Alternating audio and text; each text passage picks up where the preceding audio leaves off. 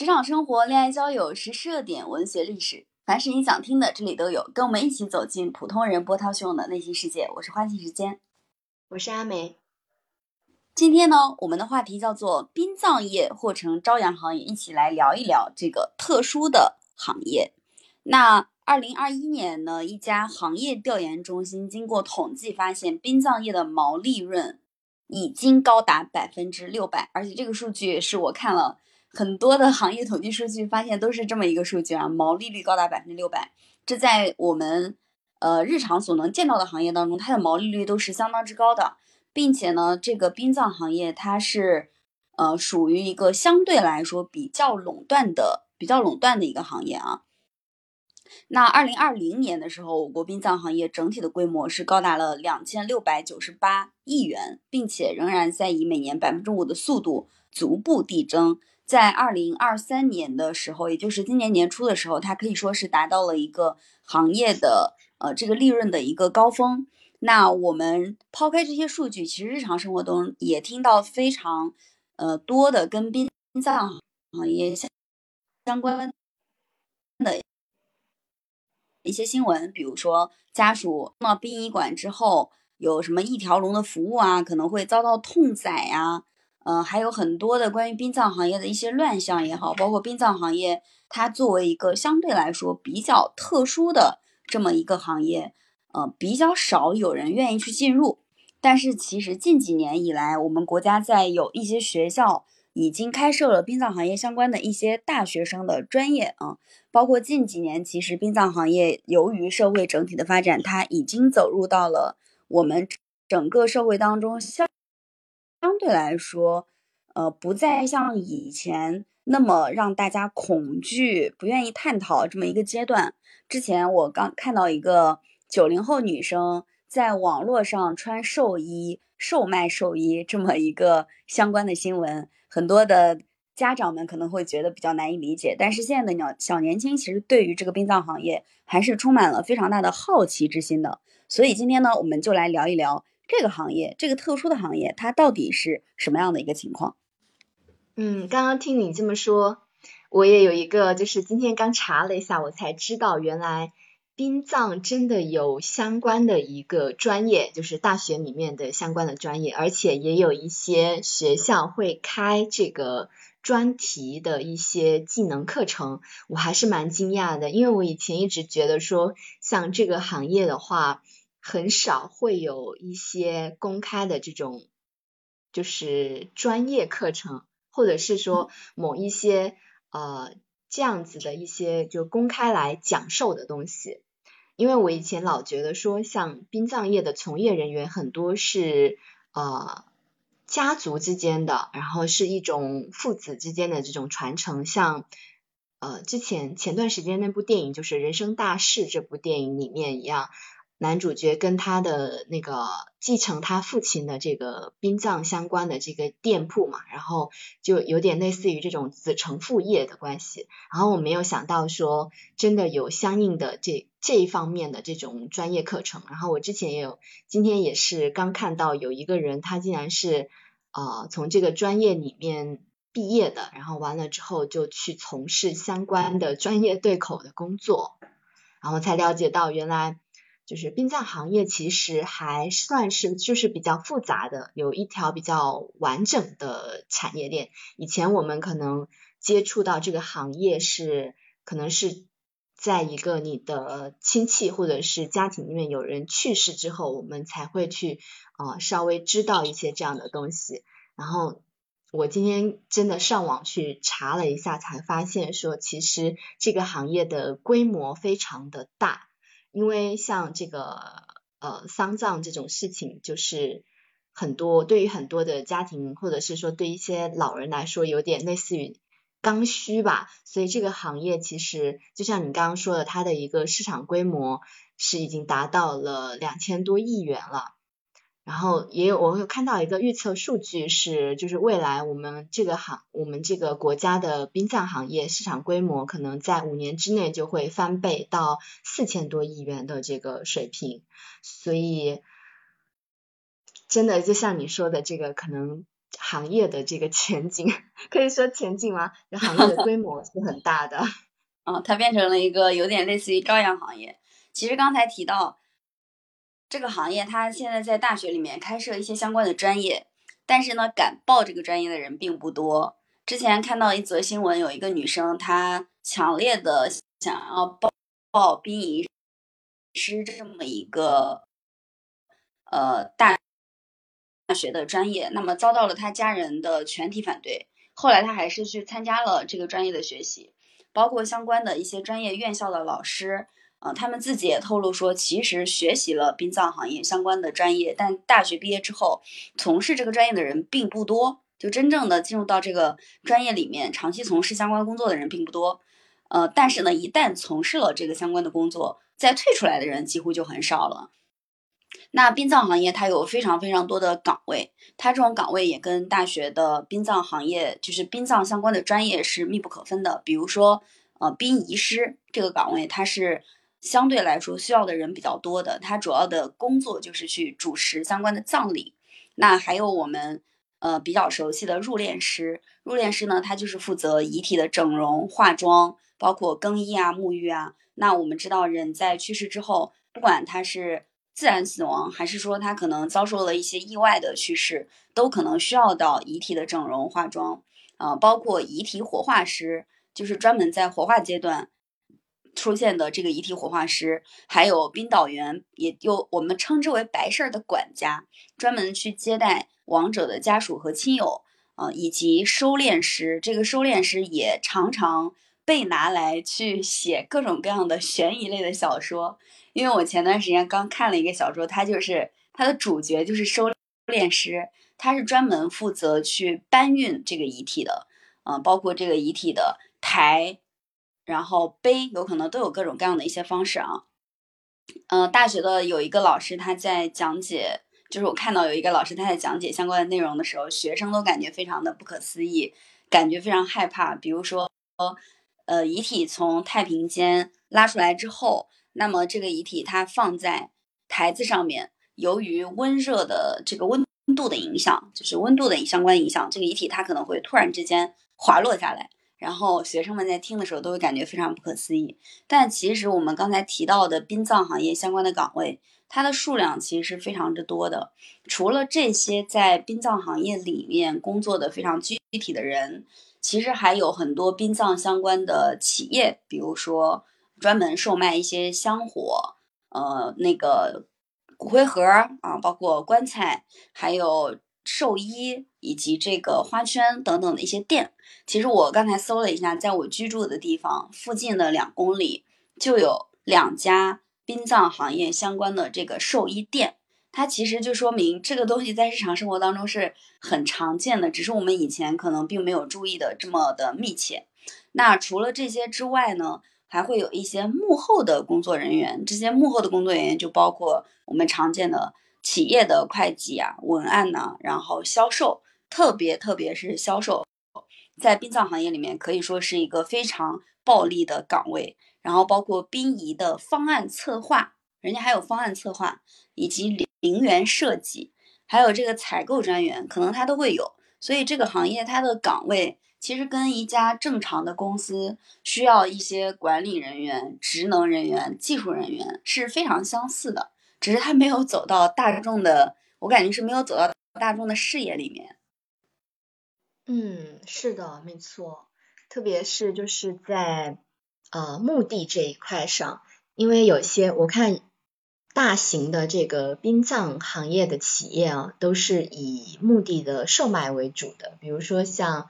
呃，我看很多的一个行业的报告里面，是以香港的福寿园举一个例子，然后福寿园它的主要的一个收入就是在于墓地的这个买卖嘛。然后像墓地，现在很多的一个城市里面，墓地价格是比较贵的。我看到说，有些墓地现在已经就是三十万以上了，所以就是他们的一个呃很多一些丧葬企业的这个墓地的收入是比较高的，而且就是净利润是很高的嘛。当然，现在还有一些新型的一些呃下葬的方式。就是比如说像海葬啊，然后塔葬啊、壁葬啊之类，所以会衍生出一些这种新型的，就是方式会衍生出一些新的服务吧，丧葬的服务，对，所以呃现在的这些就是关于丧葬的服务，感觉范围还是很广的。然后还有呃，包括现在就是刚你有举例说有九九零后的女生在网上卖这个寿衣嘛，然后还通过直播来呃引发到媒体的一个关注了。我也上网搜了一下，就是网上现在啊卖丧葬的一个产品的话，主要是以寿衣为主嘛。然后我也有看到说啊有卖花圈之类的这些产品，就嗯这种东西可能。就是我想说，他好像如果把这个行业放到电商上去，好像有点呃不太靠谱。主要是因为其实如果家里面有一些老人，就是呃病入膏肓或者怎么样的，大家好像也不会会去网上买一些丧葬用品，很多都是在。啊，当地的就像你刚刚说啊，周边的一些店铺里面，或者是找到相应的一些陵园之类的，或者有丧葬服务这些机构来提供这个服务嘛，很少有人会在网上买这个丧葬用品。所以就像你刚刚说的，就是实际上很多地区的话，它是有这个丧葬一条龙的这种街道。我记得有一次。嗯，我在我们在武汉上学的时候，然后有一次坐公交车路过了一整条街，全是这种做丧葬用品的。嗯，这个丧葬用品其实，呃，淘宝上就有非常非常多的商家，数量是相当之多的，大家的购买量不能说高也不能说低吧，我感觉，只是因为大家可能相对来说不太好在日常生活当中去放一套寿衣在家里。比如说，特别是当老人年纪大了、病入膏肓的时候，你这个时候给他买了一套寿衣，除非是老年人自己要买，一般家里的孩子如果这个时候给他去准备了一套寿衣，会被认为是一件特别特别奇怪的事情。我小的时候，在我的家里面，有一次我在很小很小啊，我就印象当中，我翻箱倒柜在那玩，突然之间在柜子里看到了一套寿衣，当时把我整个人都快吓死了，我又没想到家里面怎么会有这种东西。嗯，后来知道是我姥姥她给自己买的，就她给自己买了一套寿衣，提前准备好了，嗯，相关的这个身后事，包括有很多地方老年人可能会给自己提前买好棺材，买好骨灰盒，这个一般都是自己给自己下单，家里面的人帮助下单的会比较少。然后我在淘宝上面看到了很多寿衣的店，那个包括卖花圈的啊，发现寿衣这个。这个东西也有一点进化史，就是 最早期的寿衣，呃，比较偏中国古典文化的，就是带有那个银元或者是大红色的凤冠霞帔的这种寿衣，然后商家打出的卖点都是，呃，人生这一次必须要穿凤冠霞帔，就类似于，呃，你的人生当中最后一次了嘛。然后除了这种之外，再往。再往前一点，还有的店他会卖中山装，但是销量并不是特别的高。那还有个别个别极其极其少数的店，他会去卖西装、西装寿衣，然后也是做的稍微跟我们日常穿的衣服可能有点点点的不一样。大部分的寿衣它其实都是苏州那边厂商生产的刺绣类的一些衣服，所以我刚好也看到说。嗯，在中国近几年，其实注册的一些殡葬行业相关的公司里面，排名前三的第一其实就是江苏，啊，第二个是山东，第三个是第三个是沈阳啊，这三个地方，就江苏仍然是整个殡葬行业就是利润利润最高、公司的体量最大的这么一个省份，可能也跟他们。有非常多的类似于兽医啊，各种各样的制造工厂有很大的关系。那除了我们刚才说到的殡葬行业有特别多不同的岗位，包括现在的学校也在招聘殡葬行业之外，还有一个殡葬行业大家听闻这么一个消息，但并不知道是否真实的，就是殡葬行业是不是真的是传言当中的高薪行业呢？据我看到的一些。呃个人的网上一些个人的表表达哈，就是他们所说的像殡葬行业，其实对他们个人来说不算高薪，因为呃像一些公立的这种陵园的话，它里面的因为它是算是企事业单位，嗯，因为很多的陵园它是挂在这个呃民政局下面的，所以它的里面的一个工作人员是有编制的，他们的一个薪资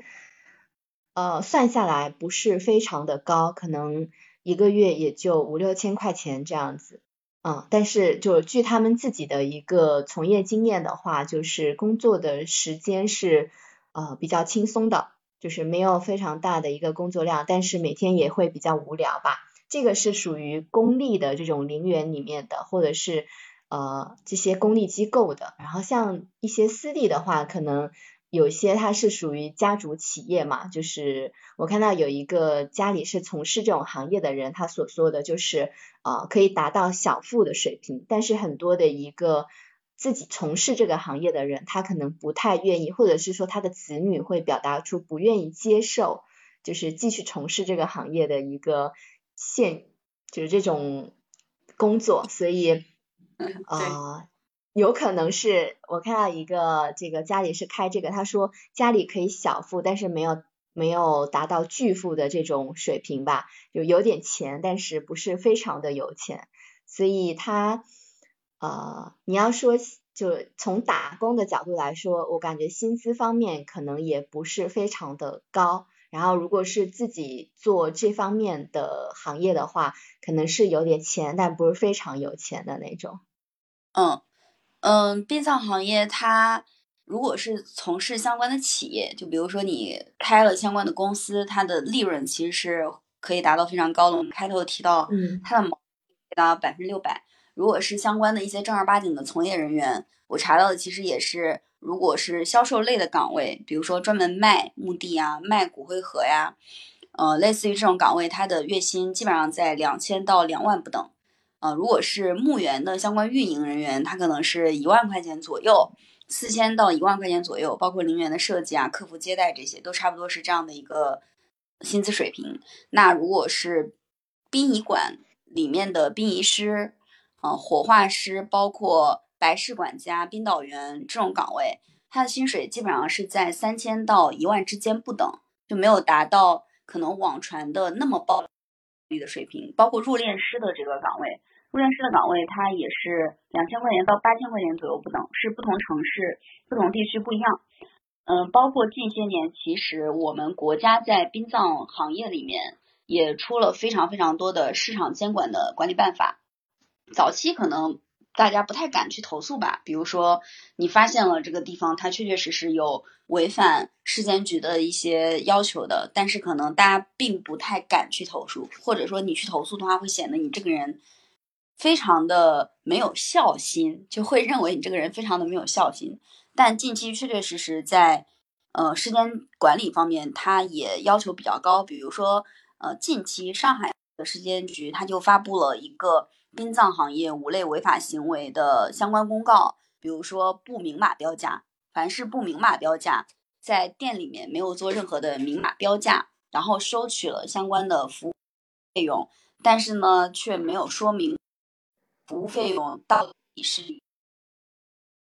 以什么样的标准来收取的？这种都是属于违法行为啊，包括使用欺骗性的或者是诱导性的语言，比如说，呃，在你去购买骨灰盒的过程当中，并没有向你讲解清楚这个骨灰盒到底是什么样的情况，然后直接向你收取了骨灰盒以及骨灰盒转运的相关费用，这种其实都是属于。用诱导性的语言，或者是诱导交易，然后包括有一些丧葬的相关的小的店铺，它是没有营业执照的。那没有营业执照的情况下，它也属于是无照经营啊。以及非常非常让我感到惊讶的是，原来殡葬行业其实也有政府定件文价当中规定的一些基础价格，比如说接尸基准费是五公里以内每一具尸体收据五十元，然后超过。五公里之后的每公里按两点五元收费，但有的地方他可能就直接跟你要一口价，比如说不管多远的地方，你用了我的殡仪车，然后呃包括这个搬运尸体，然后以及用那个裹尸袋。我看到有的地方医院它的裹尸袋其实成本价就是十十块到二十块之间，但是它是一口价统一收取两百块，然后包括给你抬尸体运到车上，然后运走这一整套的一条龙的被称之为一条龙的服务，其实它就给你按照一千块钱到两千块钱之间收取，实际上都是不符合尸监局的管理办法的。所以我觉得，在殡葬行业，应该说随着这个产业逐渐变大，政府它对于相关的一些产业里面的乱象，也有在采取一定的措施和行动。嗯，但是就像你说的，有很多这个殡葬行业从业人员，他给你开出这个一口价，啊，很多的这呃丧事的丧事的这个主家哈，他都不会去。反驳或者是讲价之类的，很少有人像中国传统文化里面讲“死者死死死者为大”或“死者为大”这句话嘛，就感觉上就是殡葬服务的这些消费者，他们的一个付费的主动性就很高，或者说是这个付费的意愿度就很高，所以，嗯，我感觉哈，殡葬行业的里面的这些有些是。第一个原因是，就是可能很多的顾客或者是说这个消费者，他们不太知道、不太了解，因为平时也不讲嘛，就这个殡葬的一些产品或者服务，它具体是多少钱？如果你不去查，真的日常没有人会去说这个东西。第二是在我们使用这个殡葬服务的时候，嗯，几乎没有人会去讲这个价格。然后虽然你。对，虽然你会去事后，你可能会去看说很多的一些殡葬用品，它其实都是一次性的用品，对吧？比如说什么花圈啊，或者是一些寿衣什么的，但是它的价格又都是很贵的。嗯，因为刚好前一段时间，去年冬天的时候，家里有家里面有一些隔壁的邻居去世了嘛，然后我们家送了一个花圈，那一个花圈就五百块钱。就是它的定价是很高的，而且就是高的有点离谱吧。但是你在那个场景里面，你是没有任何的，比如说讲价或者是砍价的这个主动性或者是能力的。啊，它的它的那个价格肯定是跟它的一个质量或者是它的这个服务是不匹配的。但是所以才会导致说殡葬行业它整个毛利率非常的高。嗯我刚刚。今天也去搜了一下这个寿衣，然后也看了一下寿衣的价格，其实有大几百到上千都不等，而且你一整套寿衣下来，其实真的是呃小几千块钱了。但是你你对这个东西你又没办法去就是讲价，或者是说你就不要了。这这对于就是失去家人的一些家庭来说，这个东西它又是刚需的。所以才会导致说这个行业看起来好像呃不大，但是它其实的一个毛利率是非常高的。我看到一个评价说，殡葬行业的毛利率已经远远超过了房地产行业了。生前买不起房，死后买不起墓。对，是的，对它，而且这个行业因为它的特殊性，你不太可能提前准备，比如说提前了解，像买房一样。提前了解这个价格比比价，买衣服一样，提前了解这个价格比比价。往往老年人他没有提前去了解，而年轻的人，如果你真的提前去了解这个东西，又会显得你非常的不懂事。那如果人已经去世了，你再去了解，其一个是时间上来不及，另外一个是，呃，会让亲戚朋友、家人，甚至是包括殡仪馆那些销售人员，大家都会去说你的。我看到他们有非常。就是这个行业，因为它是相对比较垄断的一个行业啊，基本上是家族企业，他们有自己的那一套很能把控你的心理，然后从你身上宰割金钱的一种话术。比如说，同样的一个骨灰盒，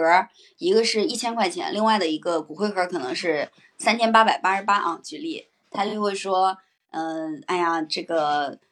这个母亲养你一生一世，真的非常非常的辛苦劳累。然后这个骨灰盒你买了之后，它在下面是不会受潮、不会受蛀，可以可以这个稳稳定定的啊，让你家里面的这个风水很旺呀。然后妈妈也去世之后也安心啊。包括那个墓地也是一样的。比如说这个墓地风水非常非常好，你买了之后呢，一个是老年人得以安享晚，老年人得以安享下面的日子；一个是你家里面能够什么风调雨顺呀，就有一些非常的呃精准的话术，既抓住了当事人痛苦的心理，然后又能够让他把东西以一种非常不符合价值的这个价格给销售出去。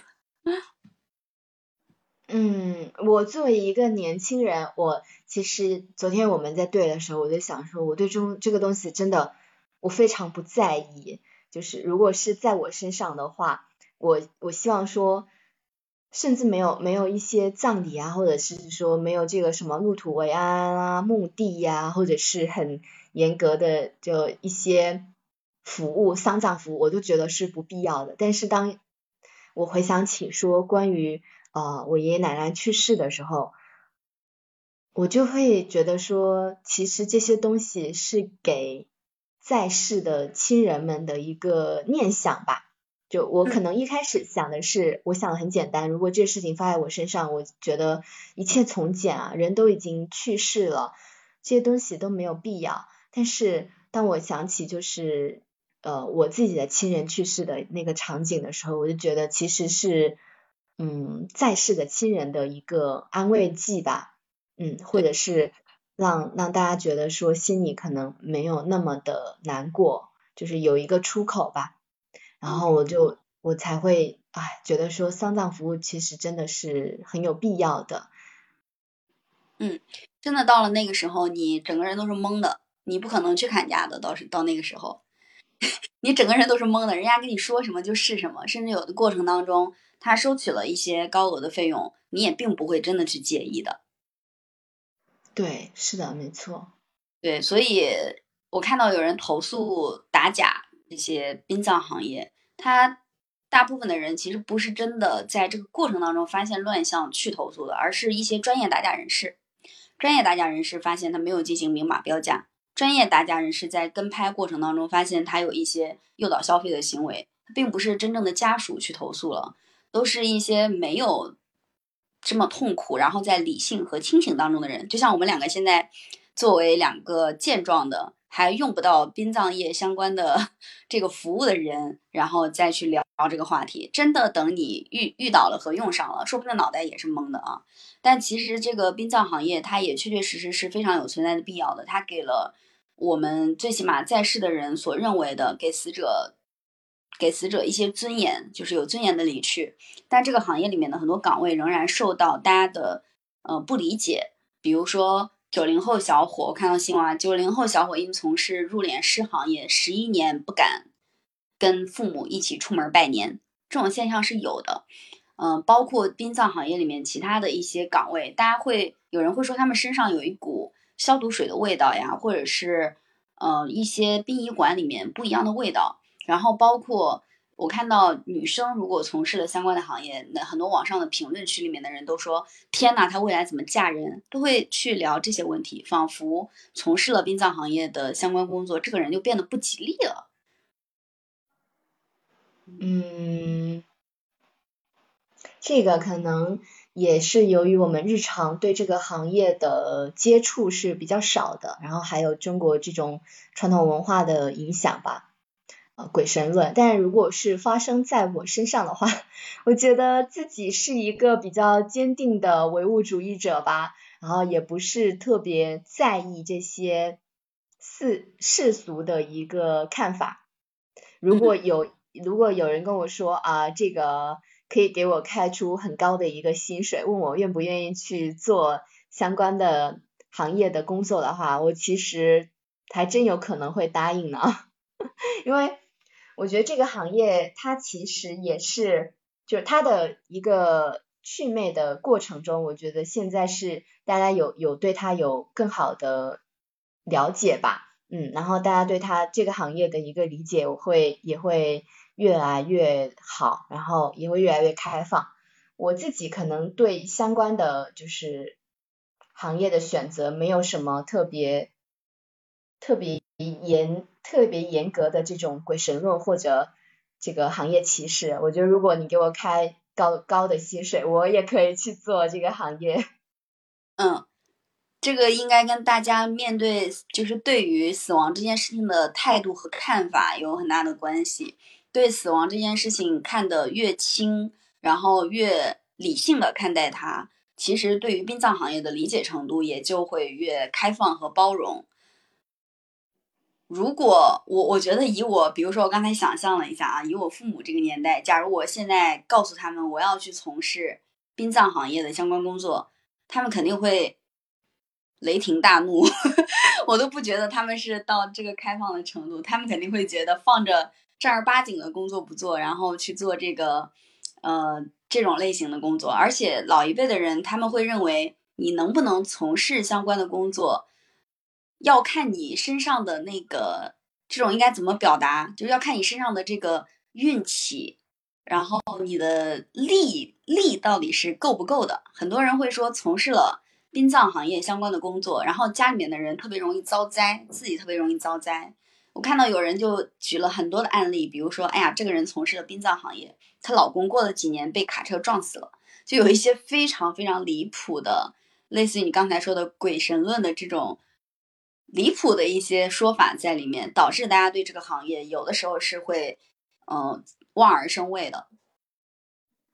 嗯，确实是哈，身边包括之前看的一些纪录片里面，就是大家对这个从事这个行业的人有点敬而远之，他们不会就当面说你什么，但是会在行为举止上可能啊。离你非常的远啊，或者是说从来不敢去你们家呀，或者也不欢迎你去他们家之类的。嗯，但是我我觉得近几年可能相关的一些东西会好一好一点吧，或者是说关于这个行业的一些舆论啊，因为我刚好今天在网上搜了一下，我发现还是有蛮多的一些人，他可能看中的这个行业的一个高利润，其实是。呃，有一些有一部分的群体，他们是主动的想要进入这个行业，想要从事这个行业的，对，纯纯就是为了赚钱嘛，啊，毕竟比跟没钱比起来，呃，跟死亡比起来，没钱更可怕。世界上只有一种鬼，就是穷鬼，真的是这样的。因为我最近看我看我司相关的那个数据的时候，也发现。就是财经、股票、炒股等等这些跟赚钱直接相关的，呃，这个内容，它的收听量就是要比生命健康啊，然后医疗呀等等相关的内容要高得多得多。而且你对这些财经、股票类的相关内容收费的时候，它也比健康类的、生命、身体等等相关的内容，你可以收取的价格要高得多得多。所以真的让我一下子就明白了那句话，跟没钱比起啊，跟死亡比起来，没钱好像是更可怕的。所以如果真的出于经济方面的原因去做了殡葬行业相关的工作，也是很正常的。那有没有人真的发自内心的喜欢这个行业，认为就是想投入到这个行业里面，然后去做一些对于别人、对于社会有帮助的事情？嗯，应该也是有的，只是我们在日常生活当中比较少见。而且殡葬行业相关的人，特别是殡葬行业相关的一些嗯企业家吧，应该算是，比如说开店的，他们真的都非常非常的低调。即便他们赚了钱，一般来说也不会在社会上招摇过市，可能也也出于他们自己行规里面的一些考虑吧，也有可能行规里面有一些。鬼神论的说法，比如说你赚了钱不能招摇过市，要保持低调，然后否则运气会散啊之类的，也有可能。嗯，有可能，真的有可能。嗯，比如说像我们家在乡下办一个葬礼的话，其实会花费就是大几万块钱吧，然后里面有一些呃服务，比如说哭灵啊什么这些。啊，感觉他们的一个收入就是还挺高的，但是平时就不会有这个显现，或者是说说出来。嗯，是的，我也是去年在我姥爷去世的时候，我才知道原来，嗯，办一个葬礼其实要花很多的钱。以前我以为办葬礼是一个有灵堂啊、什么火化这样的一个过程，就没有以前从来没有跟把葬礼跟钱这件事情挂钩放在一起想过。然后也是经历了之后才发现，原来丧葬行业它其实是一个比较暴利的行业。但我在这里仍然要，就是也提一提，包括你刚才说你是比较愿意从事这个行业的，我可能相对来说没有那么愿意去从事殡葬行业，因为殡葬行业也有一些行规，比如说，嗯，你要保持肃静，保持低调，然后保持这个。呃，你的神态、面容等等相关的一些状态，你是不能流露出来非常开心啊，呃，或者比较就充满活力呀，然后，嗯，很年轻化的一些状态，其实在这个行业里面是没有的。特别是假如你看到别人的家人已经去世了，然后你在售卖一个什么产品的时候，售卖什么骨灰盒啊、墓地啊，你不能特别开心的跳过去说，哎呀。阿梅，来吧，来买吧，欢迎欢迎，就是这种状态是不能有的，所以我感觉它是一个比较暮气沉沉的行业，也需要一定的勇气才能够踏入。嗯，这属于行业属性吧，很多的一个很多的工作，其实就他在那个场景里面，你就是不需要你笑嘻嘻的，或者是呃要求你一定要肃穆。那我觉得作为一个工作来说，很多人的工作也不是一直都是开心的，是的。但是其他类型的工作，可能你在行为、肢体语言等等的表达上会没有那么多的限制。殡葬行业它会有一些相关的限制的。嗯嗯，可能在我看来，这不是呃最重要的点吧。嗯，所以你是一个二十一世纪比较 open 的一个年轻人。是一个想赚钱的年轻人，而我是一个穷鬼，但是 却受不了苦的年轻人。不是，你是一个穷但是要快乐的年轻人。好，那我们今天的这个话题，殡葬业或成朝阳行业，一起来聊这个特殊的职业就到这里。